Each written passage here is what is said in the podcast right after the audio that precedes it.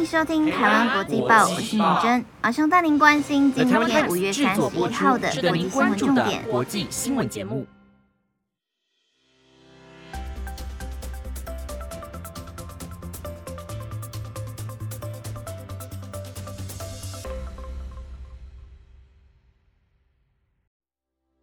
各位听众朋友们，晚安！马上带您关心今天的新闻重点，包括香格里拉对话二日新加坡登场，美中防长演讲受阻；印象苏纳克下周访华府，拟与拜登谈经济与军事援乌。专家警告，人工智慧可能会威胁人类存亡。丹麦拼国防计划，十年内投入六千四百亿元。科索沃北部爆发示威冲突，欧盟促立即缓和紧张局势。那如果你对今天的新闻有兴趣的话，就请你继续收听下去吧。首先，第一则新闻带您关心的是香格里拉对话二日新加坡登场，美中防长演讲受阻。香格里拉对话亚洲安全会议六月二日于新加坡登场。美国国防部长奥斯汀、中国国防部长李尚福将分别在大会发表演讲。随着地缘政治情势升温之际，两人发言内容备受关注。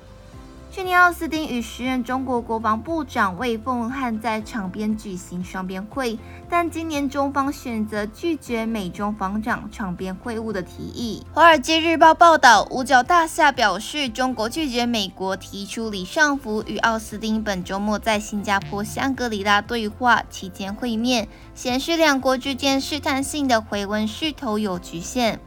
自今年一月底中国侦察气球事件以来，美国一直寻求改善两国军事关系。目前，美中在整个亚太地区都有军事部署，两国在台湾议题上的紧张关系也日益加剧。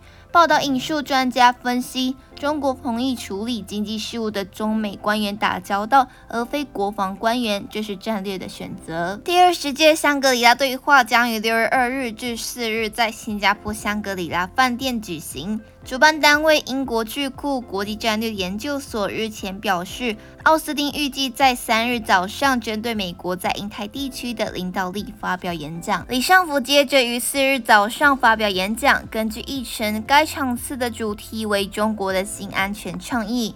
另外，澳洲总理艾班尼斯将在活动首日发表主题演讲。主办单位提出，香格里拉对话聚集来自亚太、欧洲及北美等地区的国防部长、军事将领及资深的国防官员，以及企业领袖与安全专家，共同讨论关键的安全挑战。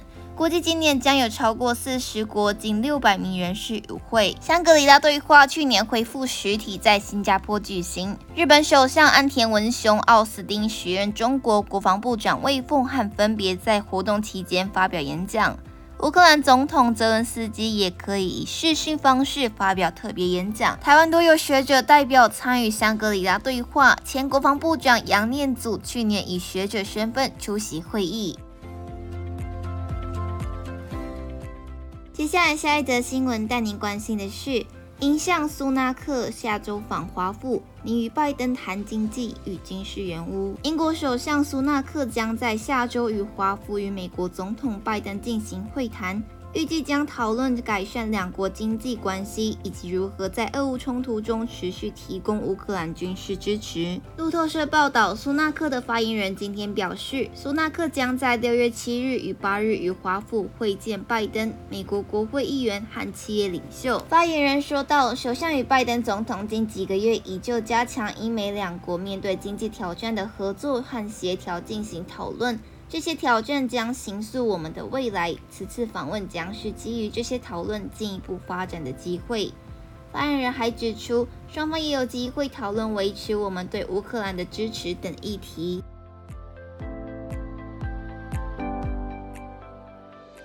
接下来，下一则新闻带您关心的是：专家警告，人工智慧可能威胁人类存亡。一群业界高管和专家今天警告，全球领导人应致力降低人工智慧技术所带来的人类灭绝的风险。法新社报道，包括阿特曼在内的数十位专家联署了一份简短声明，声明称应对 AI 带来的人类灭绝风险，应是与应对疫情和核战同层级的全球优先要务。阿特曼的公司 OpenAI 研发了 ChatGPT 聊天机器人。ChatGPT 可以依据简短指令编写文章、诗歌和对话，因此在去年底一炮而红。这个城市的巨大成功也吸引了 AI 领域数十亿美元的投资。但批评者和业界人士都发出了警告。常见的担忧包括聊天机器人可能导致假消息充斥网络。带有偏见的演算法可能带出种族主义的内容，AI 驱动的自动化也可能摧毁整个产业等。公布在非营利组织人工智慧安全中心网页的这份最新声明，并未详细说明 AI 可能带来的潜在生存威胁。CAIS 表示，这份言简意赅的声明旨在开启针对 AI 技术风险的讨论。声明的数名签署人包括被称为人工智慧教父的辛顿。过去也曾提出类似的警告。他们最大的担忧是所谓通用人工智慧的崛起，也就是具备人类认知能力的人工智慧。他们担心人类将失去对这些超智慧机器的掌控权。专家曾警告，这可能对物种和地球造成灾难性后果。声明的签署人也包括来自 AI 领先企业谷歌和微软的专家。早在两个月前，亿万富豪马斯克和其他数百名专家也曾发表一封公开信，呼吁在确定安全无虞之前暂缓 AI 研发工作。然而，马斯克的信引来了广泛的批评。有人认为信中关于社会和文明崩溃的警告太过夸大。接下来，下一则新闻带您关心的是，丹麦拼国防计划十年内投入六千四百亿元。丹麦政府说，计划十年内在国防投入一千四百三十亿丹麦克朗，约新台币六千四百二十亿元。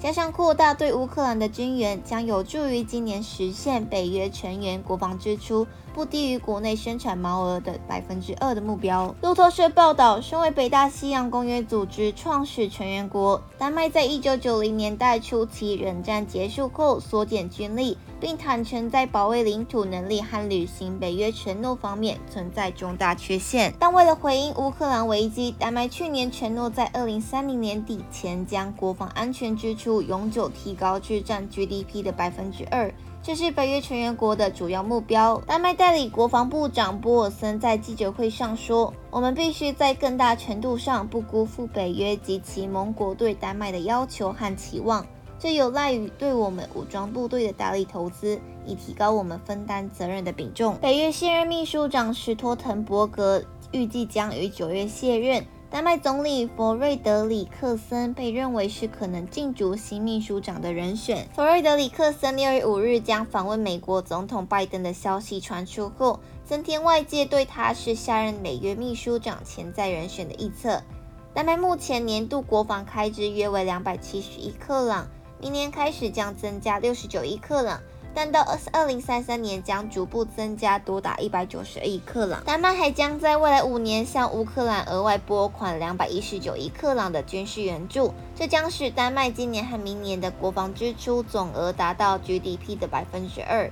然而，丹麦政府说，该国要到二零三零年才能够永久达成北约的目标。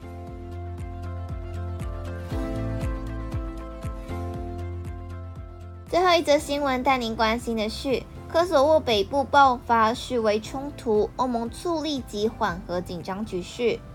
科索沃北部昨天爆发冲突，欧盟外交与安全政策高级代表博瑞尔今天表示，暴力行径绝不可接受。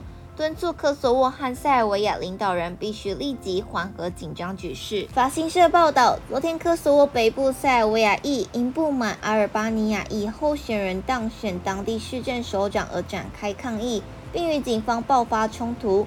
此外，还有约三十名协助处理冲突的北大西洋公约组织维和部队成员受伤。波瑞尔表示，他已要求科索沃总理库提和塞国总统武契奇避免采取任何进一步的单方面行动。他表示：“我要求双方紧急采取措施，立即无条件缓和紧张局势。”波瑞尔指出，科索沃当局需要终止针对北部市政大楼的警察行动，塞族抗议者也应停止示威。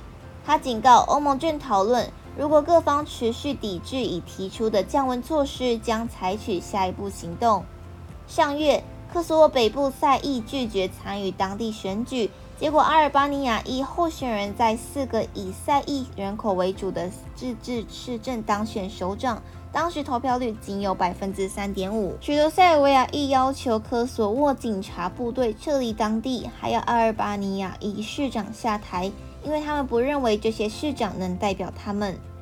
在科索沃北部塞义人口为主的兹韦前镇，昨天早上有一群塞义民众聚集在镇公所大楼前，试图闯入。警方发射催泪瓦斯以驱散示威的群众。北约驻科索沃部队的维和人员起初想分开示威群众和警方，但随后开始用盾牌和棍棒驱离群众。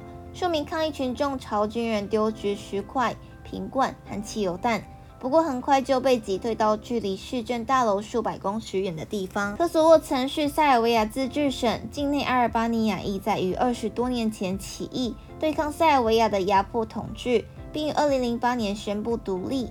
而科索沃北部以塞义为主，这些塞义从未承认独立宣言，且仍是塞国贝尔格勒为他们的首都。那以上就是今天的台湾国际报新闻内容，由 The Time Time 制作播出。如果有任何的想法，都欢迎在 Apple Podcast 或者是 IG 私讯我们哦。